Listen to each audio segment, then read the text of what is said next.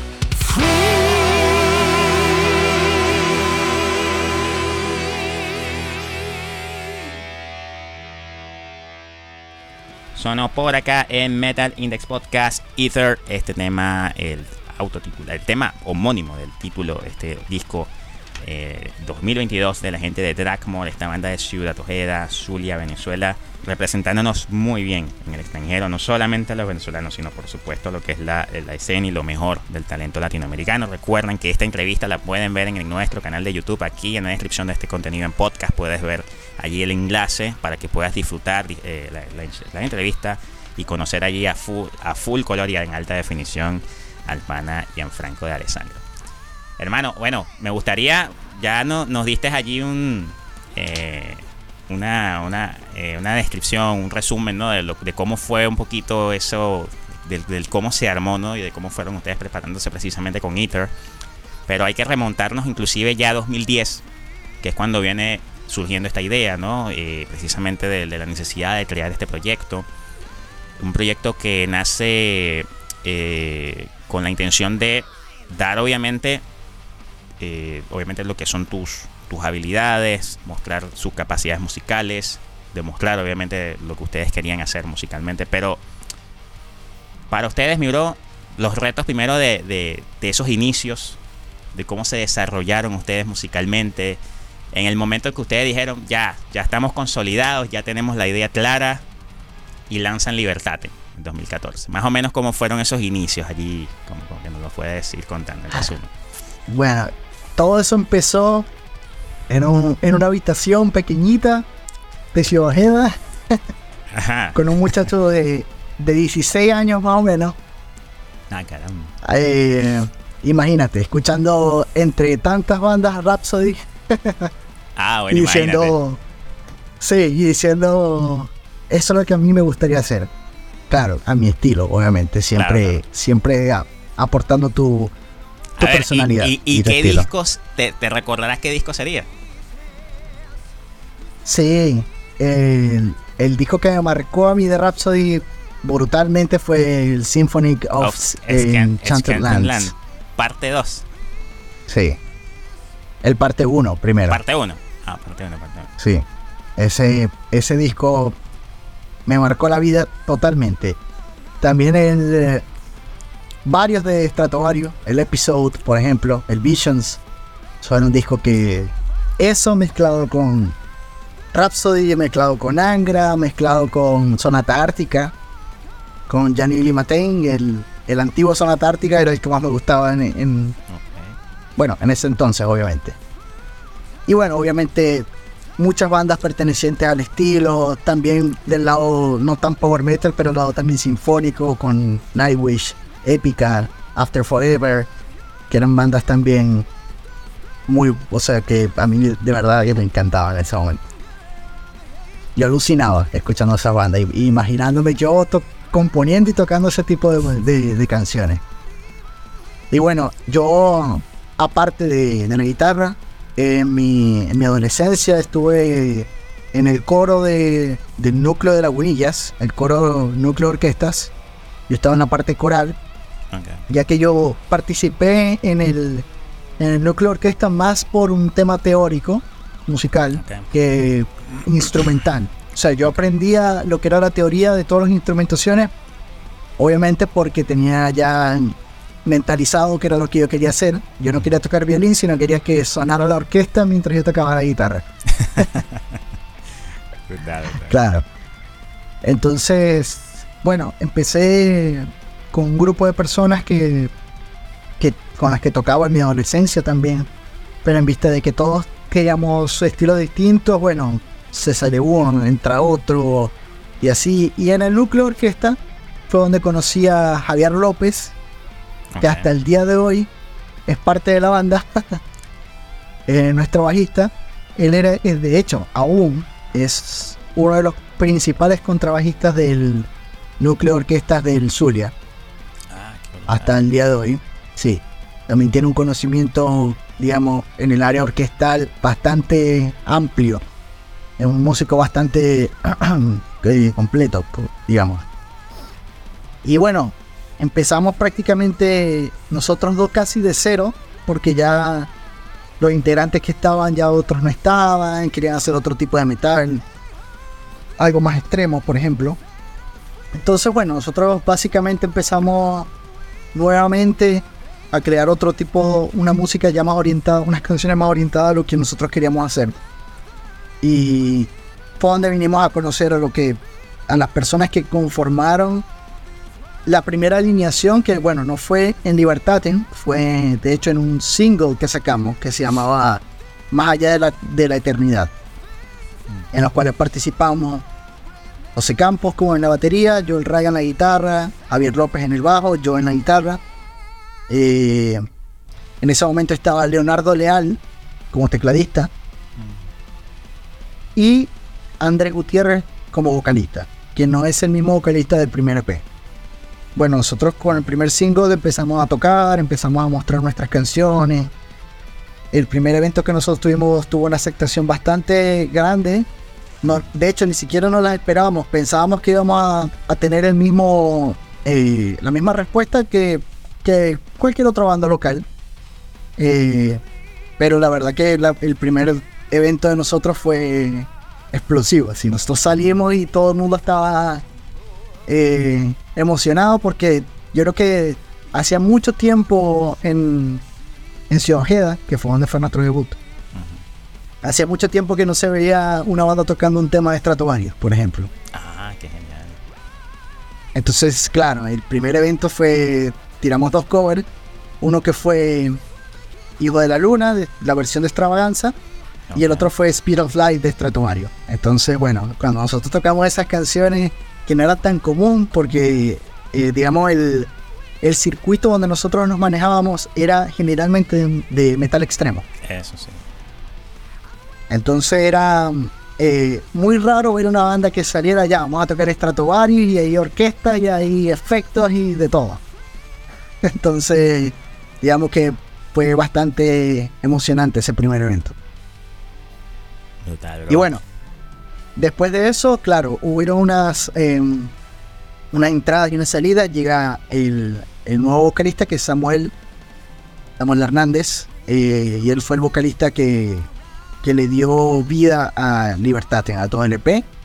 Y en ese, en ese EP yo estuve solo en la guitarra, no hubo otro guitarrista. Okay. Jerry entró también en ese. Jerry eh, Warman, que sería. Fue nuestro tecladista, nuestro último tecladista, de hecho.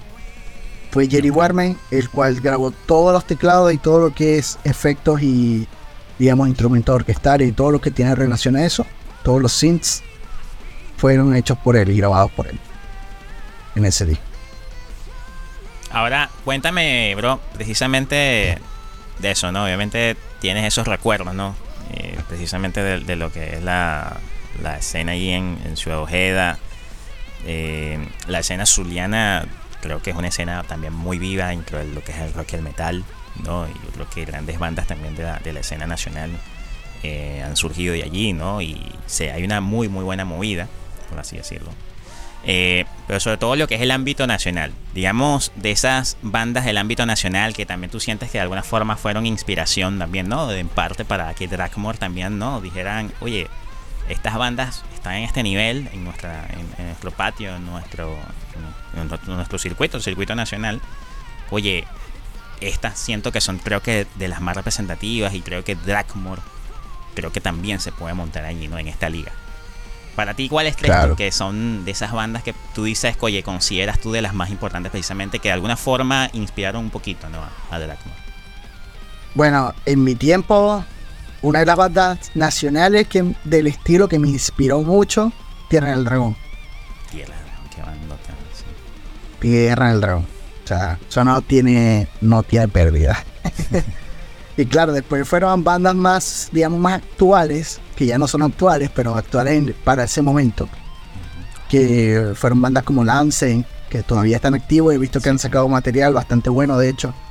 Muy, muy orgulloso de, que también sean parte de, mi sangre y de mi tierra. Eh, bandas como Azarion, Gamaliel, eran bandas que en el momento yo seguía. Terranurius también que yo lo seguía mientras estaba en la banda y de verdad que era un circuito de bandas que yo decía, yo quería pertenecer a ese circuito, ¿me entiendes?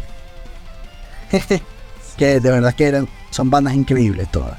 Y de hecho, eh, con respecto a Tierra del Dragón, el señor Waiko Lovera, que vendría siendo el vocalista, él hizo una, digamos, como una colaboración con Rackmore, Ah, en la cual, sí, eh, él de hecho están los agradecimientos de- del disco Eater, porque el tema Bloody Moonlight, eh, toda la, digamos, la línea armónica de la, de la voz fue principalmente compuesta por Waiko Lovera.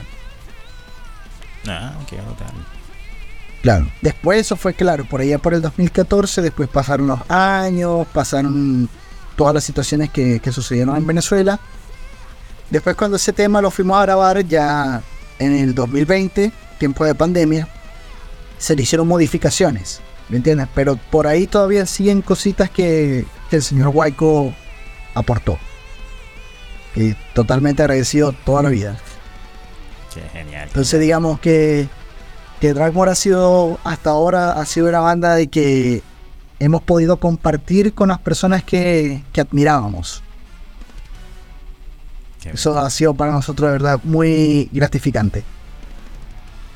Qué, qué genial y, y nada, yo creo que yo siento que la escena del heavy metal venezolano, como tú dices, y yo creo que si no hubiera sido, no, yo creo que por esa situación país, ¿no? que vivimos, esa crisis, eh, yo recuerdo que precisamente entre 2008, yo creo que dos- entre 2007, dos- entre 2007 y 2011, por ahí más o menos, hubo una explosión de eventos, tanto locales como internacionales, que yo de verdad sentía que o sea, que la, la- escena iba a ir a más. Yo inclusive sentía que lo que incluso estaba viviendo, por ejemplo, Chile, ahorita actualmente en cuanto a eventos internacionales, festivales, etcétera, por comprar Chile, ¿no?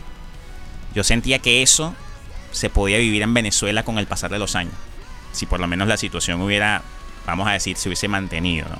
Porque precisamente había una, había una ola, o sea, una, una ola de eventos que estaban siendo cada vez más exitosos Inclusive habían hasta 3, 4 eventos, tanto nacionales como, eh, como internacionales, que, que- se llenaban.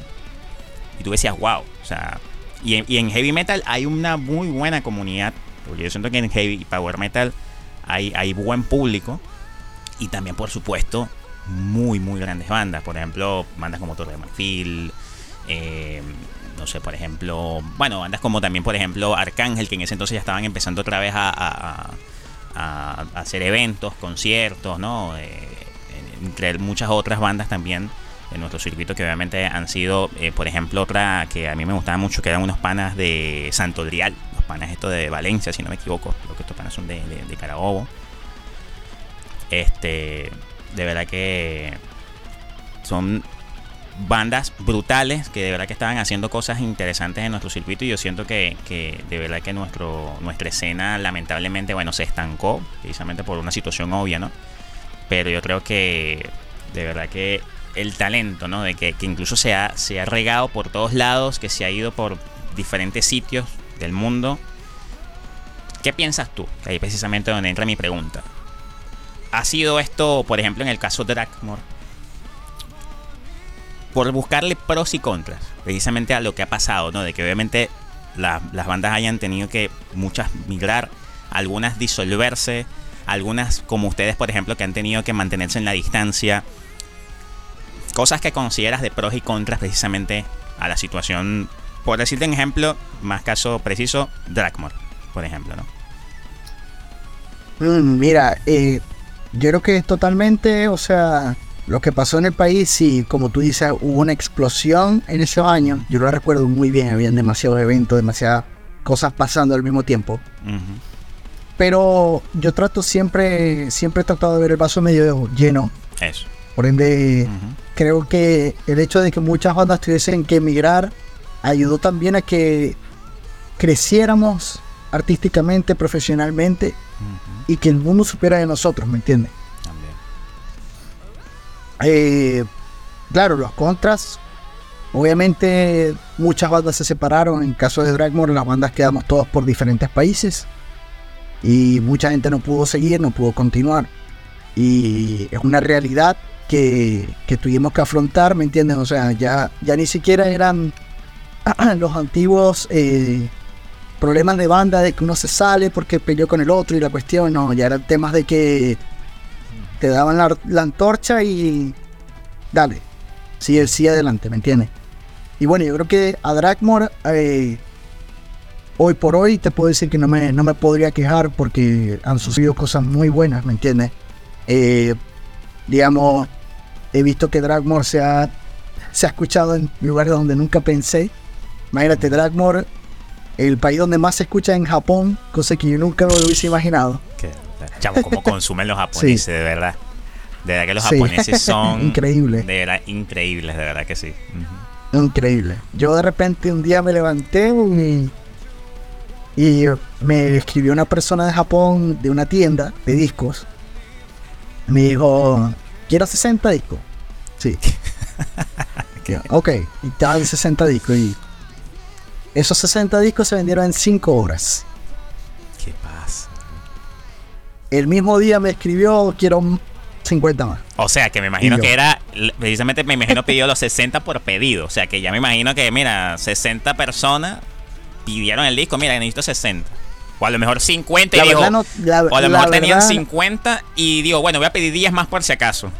y se vendieron los 60. Mira, la verdad, yo te soy honesto, yo no sé qué sucedió.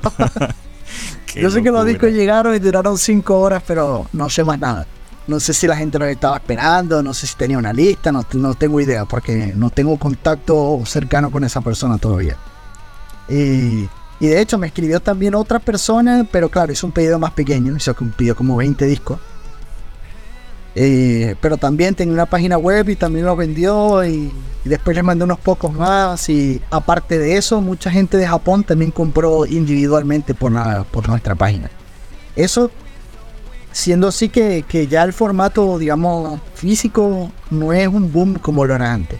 De hecho ahora mucha gente compra los discos digital. Ujú.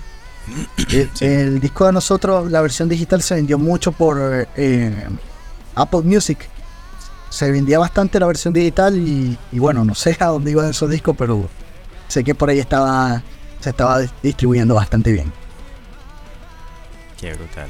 Sí, bueno, siempre. Sí, es- De alguna forma, sí, como tú dices, no, claro. Se compensan unas cosas que quizá por otro lado no, no se ven, ¿no? Una de las cosas que obviamente para ti, yo creo que esencialmente, y sobre todo por lo que es este disco, es el poder tocarlo en vivo. Yo creo que esa es una de las cosas que también tú como obviamente, ¿no? De, de- de- de primero de haber hecho un material de tan cali de tan buena calidad en producción, en la parte de composiciones, orquestaciones. Eh, Fabio que a lo mejor esté por ahí en por decirte en Europa, ¿no? Y coño, estamos tocando aquí en no sé, en, en Roma. Bueno, Fabio, vente para acá. Bueno, ahorita está en Brasil, ¿no? Pero vente para acá para que cante con nosotros. Claro, o claro. vamos a estar en Latinoamérica. Canta con nosotros. El, el poder tocar en vivo, ¿no? Que creo que esa, esa sí creo que es la, la cosita que, que- que es importante. Que creo que ha sido también de la más, vamos a decir, entre comillas, dolorosa, ¿no? Por la que ustedes han tenido que, que pasar por esta situación de la banda. Sí, bueno, sin embargo, nosotros tocamos en Chile. Antes Ah, ok. de.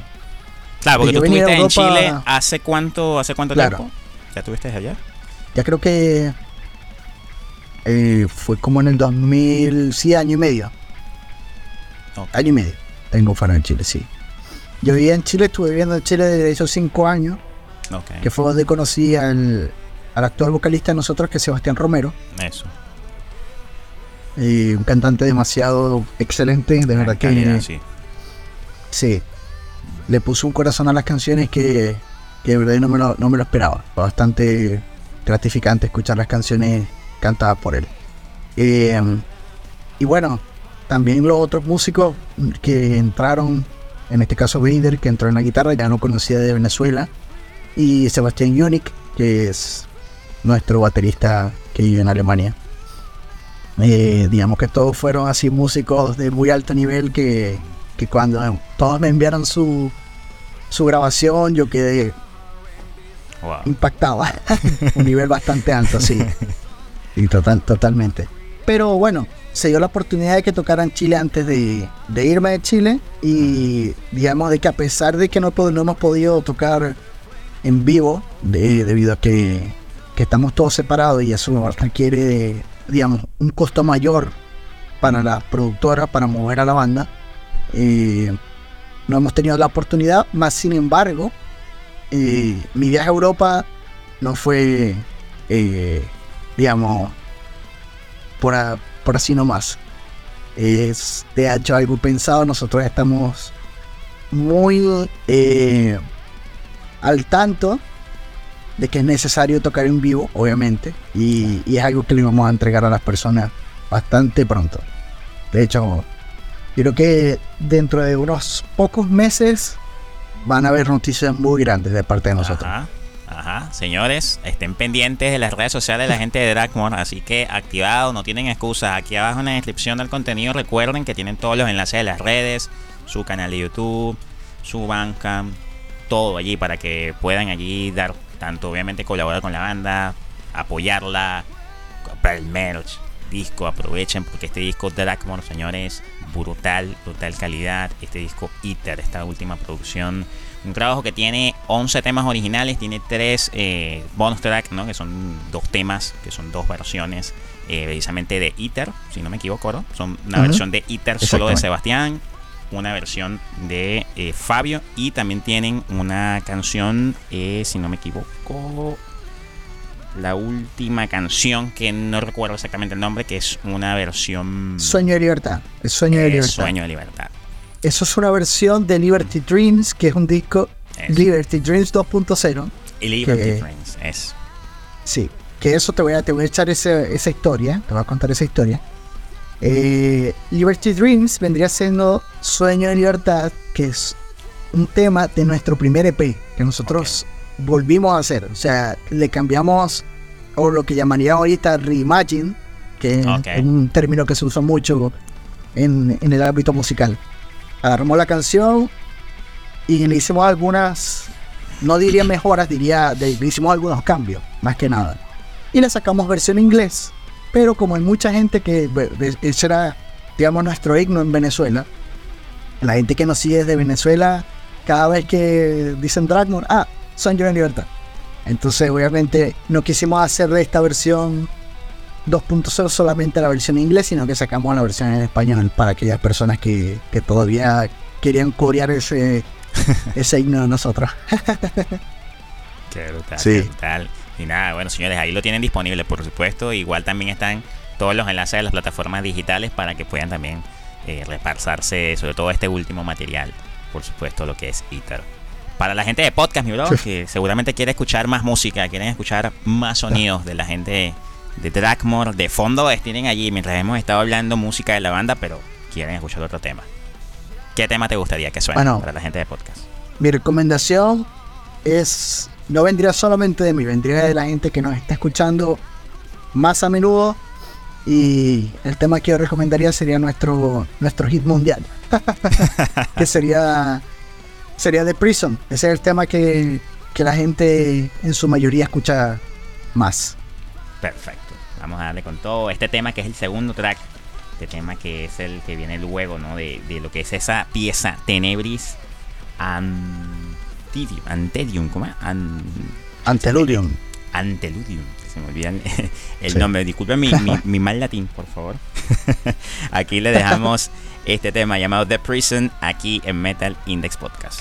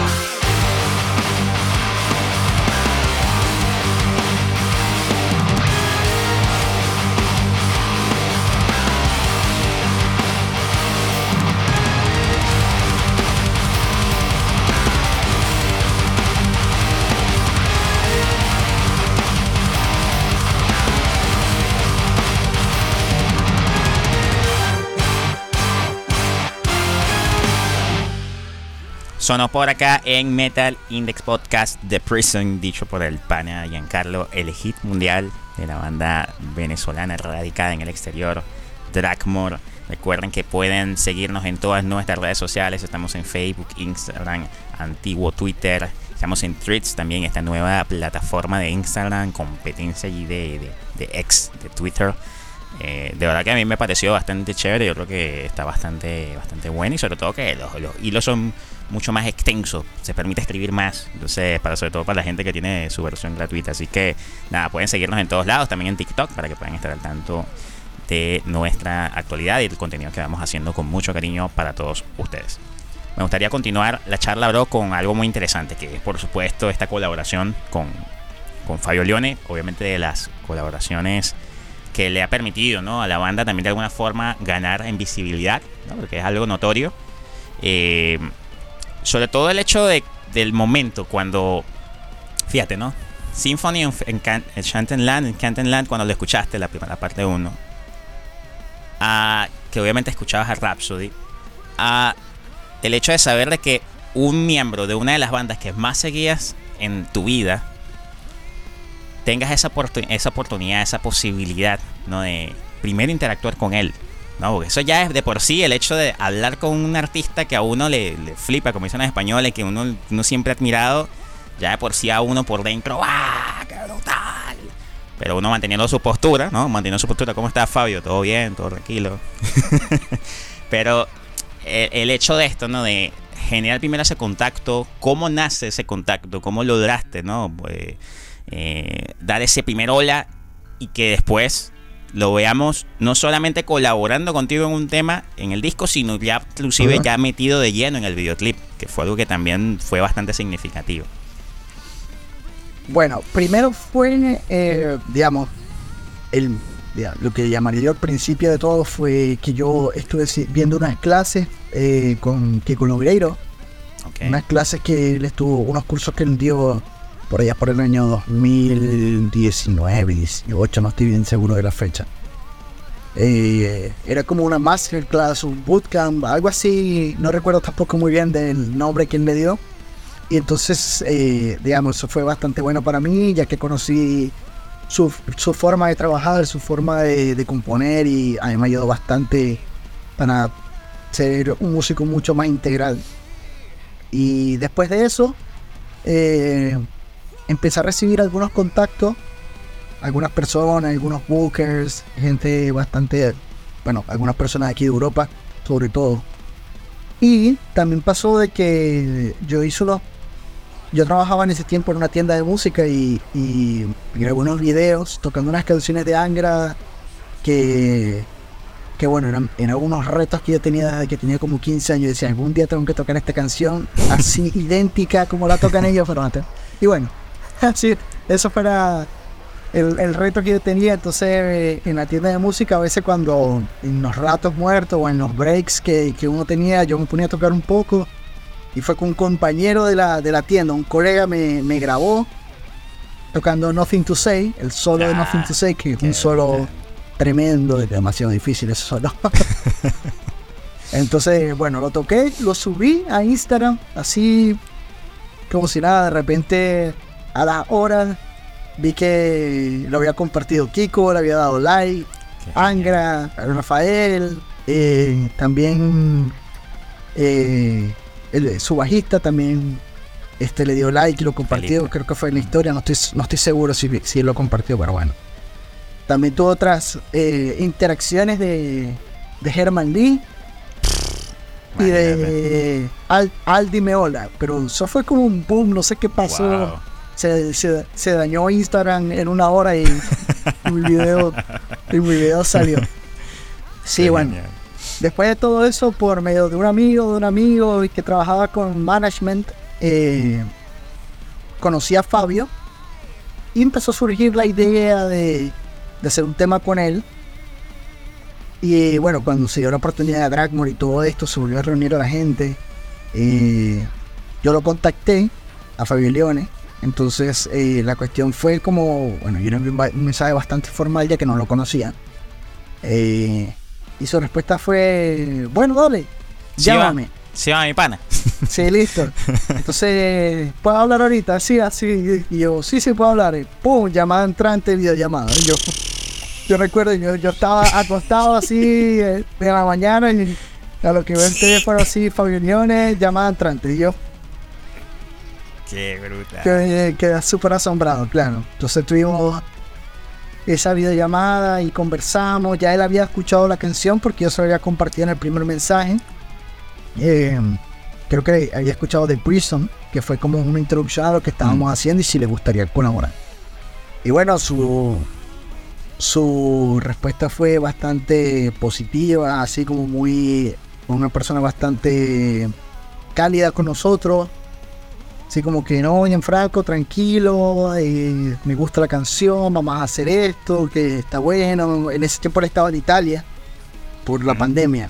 Oh, ok, ok. Así que bueno, eh, nosotros enviamos el material eh, con la letra, toda la cuestión, todo or- organizado como debía ser. Él fue a casa de. No, no a casa, fue el estudio que tiene eh, Simone Mularoni, creo que es el apellido de él, que es el guitarrista de DGM, una banda de progresivo bastante popular de, de Italia. Él tiene un estudio que se llama Domination Studios y es amigo de Fabio, así que fue se fue al estudio, hizo las tomas y nos envió las tomas y, y bueno, ahí se fue. Entonces después es como que, Fabio, la canción está muy bien, vamos a hacer un video. Entonces bueno, entre tantas cosas, entre esos eventos de Angra, él fue a tocar a Chile, entonces ahí nos pusimos en contacto, lo fuimos a buscar, eh, fuimos a grabar y eso fue todo, toda una experiencia. Como te dije, eso fue, fueron cosas tras cosas, tras cosas, tras cosas. Y la experiencia sí fue, fue bastante buena.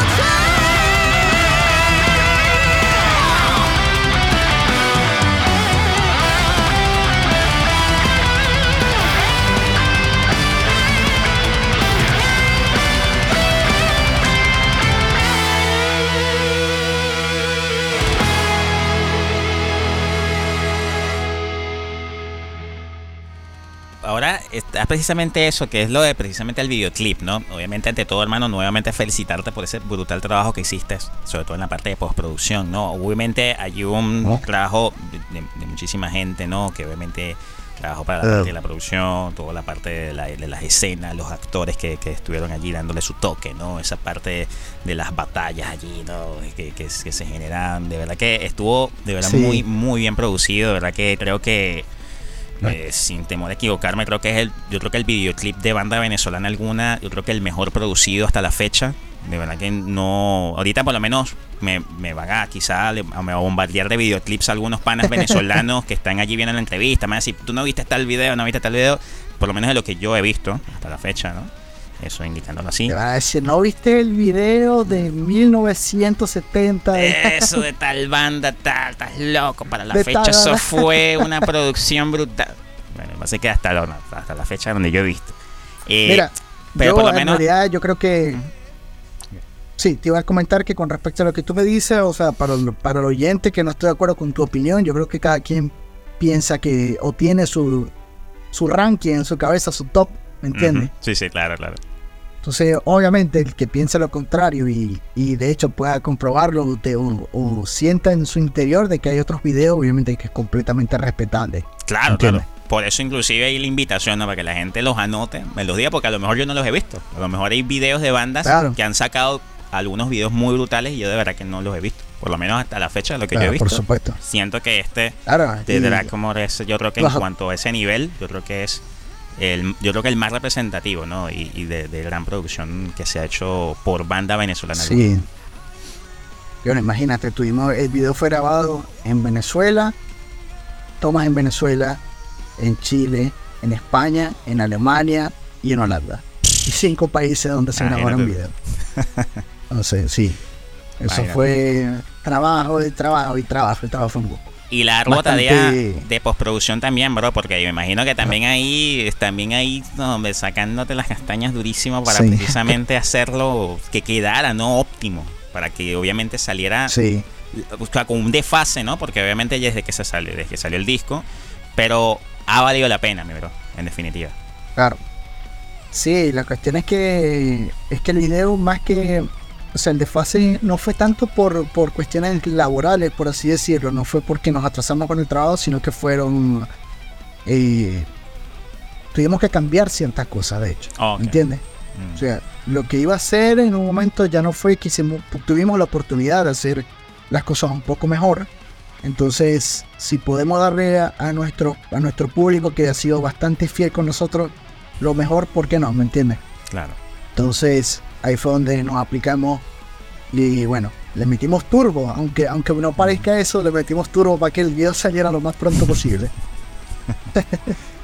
sí, y un trabajo tremendo que sí. Bueno, amigos, recuerden darle like al video si les ha estado gustando. Darle like al video para que se apoye el contenido que estamos haciendo con mucho cariño para todos ustedes aquí en Metal Index. Invitarles nuevamente, porque tengo que insistir en ello, en seguir las redes sociales de los amigos de Dragmore. Recuerden que aquí en la descripción del contenido están todos los enlaces de sus redes, de las plataformas digitales, de su canal de YouTube. Suscríbanse para que puedan estar allí pendientes de todo lo que es el contenido visual. Porque, bueno, si ya lo que ustedes vieron lo que es esa obra de Ether, bueno, ya ustedes iban a imaginar la cantidad de material brutal visual que va a lanzar esta banda venezolana que yo creo que no los va a dejar para nada eh, insatisfechos. También, amigos, recordarles si es primera vez que ven nuestro contenido, suscribirse para que no se pierdan absolutamente nada. Ahora, mi bro, eh, quedó ahora precisamente entrando al material. El disco, obviamente, bueno, ya por lo que ustedes han estado escuchando de fondo, Sí, no es Rhapsody, ni Stratovarius, no es este Halloween, no es Zona Tártica, no, es Dragmore, esa banda que están escuchando de fondo. Es una banda que ya de por sí, ya es una entrega que tiene nivel de verdad top. O sea, porque de verdad que la banda se ha empeñado, ha currado muchísimo precisamente para lograr este nivel de composición, de producción, etcétera. Y, una cosa que, obviamente detallamos es que hay cosas que, por lo menos sorprenden, ¿no? Porque el, álbum incluso hay momentos donde toma atmósferas progresivas.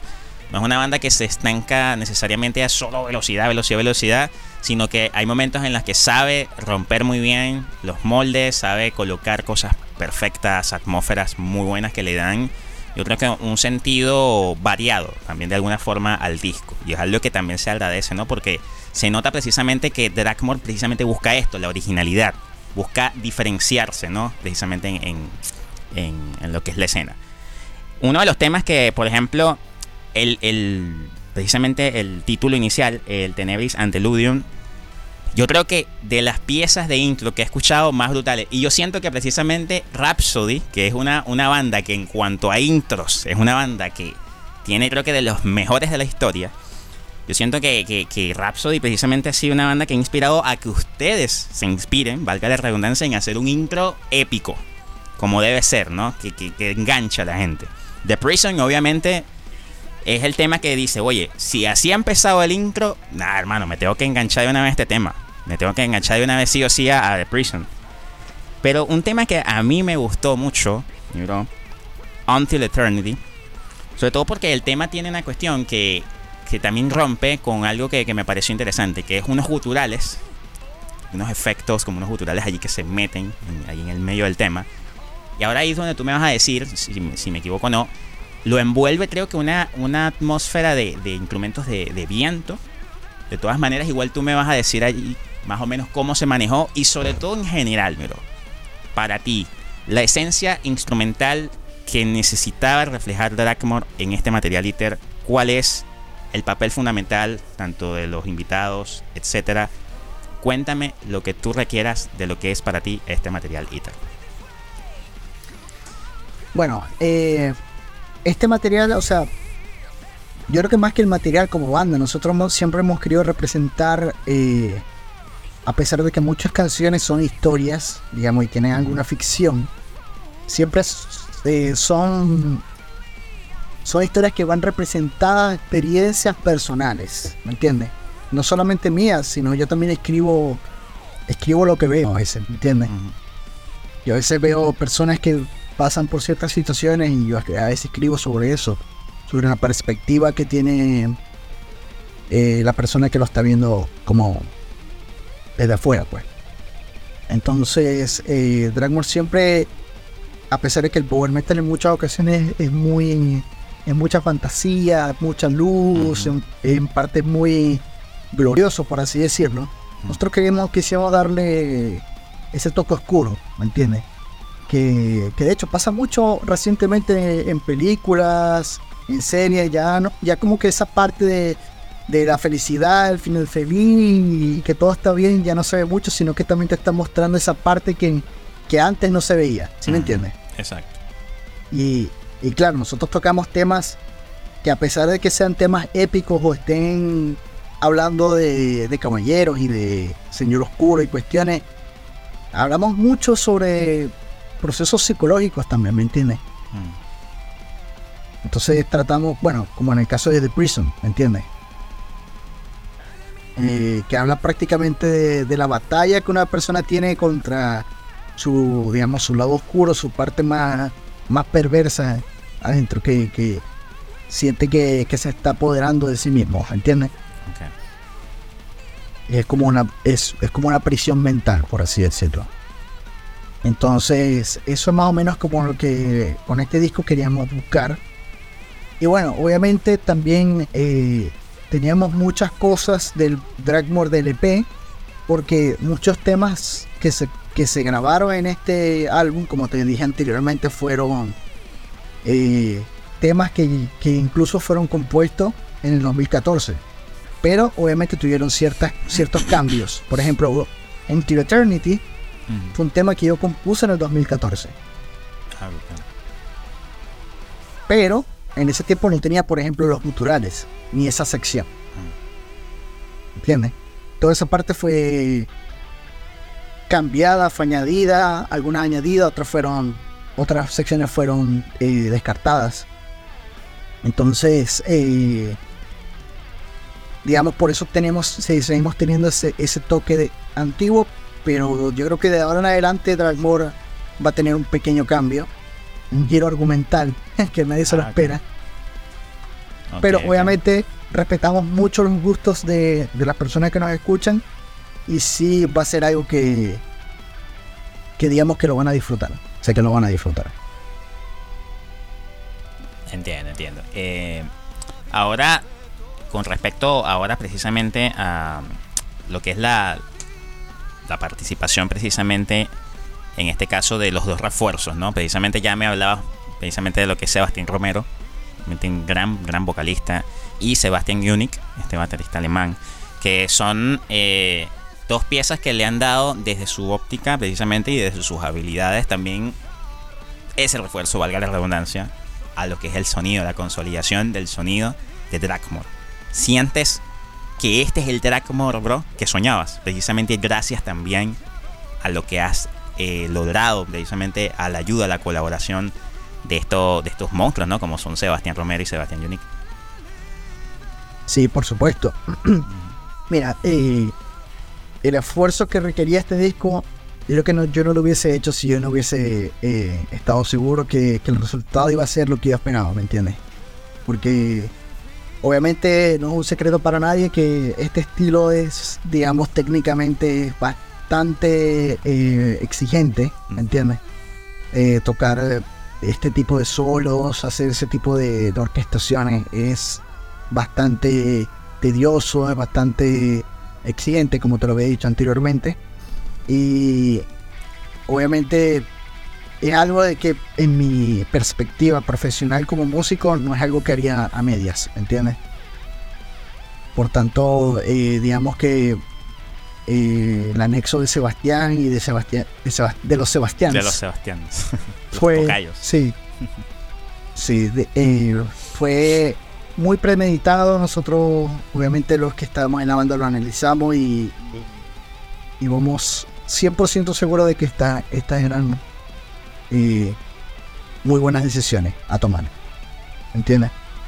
Y bueno, yo creo que eh, el álbum, de verdad, sorprendentemente, aunque yo le tenía toda la fe, por lo menos yo nunca me imaginé que otros músicos, aparte conocidos del, de la, escena del metal sinfónico me fuesen a dar tanto feedback como fue en este caso eh, el guitarrista de lo que era la banda After Forever, donde fueron los inicios de Floor Jansen.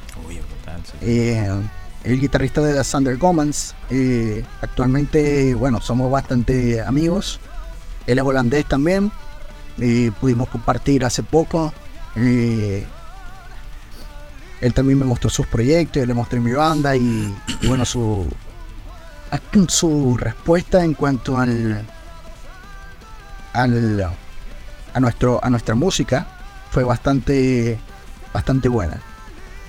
También, bueno, tuve la oportunidad de, de regalarle un disco a, a Emil, que es el guitarrista de Amberian Down, es una banda finlandesa de metal sinfónico. Y sí, también tengo mucha amistad con él, ya que él también es, eh, trabaja con efectos especiales, igual que yo. Mm. Por ende, en esas conversaciones de efectos especiales, bueno, también hablamos de metal y toda la cuestión. Eh, de compartir el disco y, bueno, tuve palabras eh, muy buenas de él acerca del disco. Que obviamente son cosas de que cuando yo estaba en Venezuela y los escuchaba a ellos, que son personas mucho más veteranas que yo, yo nunca me imaginé que, que estuviese así bebiendo una cerveza con uno de ellos. y, Loco, tu banda suena muy bien, me gusta tu banda. Eh, sí, era medio surreal. yo a veces, a veces me diso, a veces, a veces estoy en esas situaciones y de repente me disocio y, me acuerdo de cuando tenía 15 años y, y como, obviamente el Gianfranco de 15 años no lo hubiese creído. Qué genial, bueno, ¿no? verdad que nada, eso es ejemplo de precisamente de lo que es la constancia, ¿no? De lo que es la eh, las ganas de lograr tus metas, los sueños y, nada, hermano. Ahí tiene un ejemplo, así que aquellos que, que, piensen que hay cosas complicadas, no lo son. No, solamente se necesita constancia, se necesita es insistir de buena manera, para que obviamente puedan eh, lograr ¿no? esas pequeñas o grandes metas que ustedes tienen propuestas en la vida. Yo creo que eso es algo que, sin duda alguna, hermano, de verdad te felicitamos porque de verdad que es ejemplo, ejemplo para todos. Muchas gracias, muchas gracias. Muchas gracias. Sí, de verdad que, como tú dices, eh, la constancia es, eh, mira, no, no puede faltar, en realidad. Eso. no es que no es que opcional ni siquiera. Es que no, no puede faltar la constancia porque el, el mundo de la música, a pesar de que es muy hermoso, es bastante difícil, ¿me entiendes? Eh, de hecho, no es como cuando uno empieza este mundo, no es como uno lo piensa, ¿me entiendes?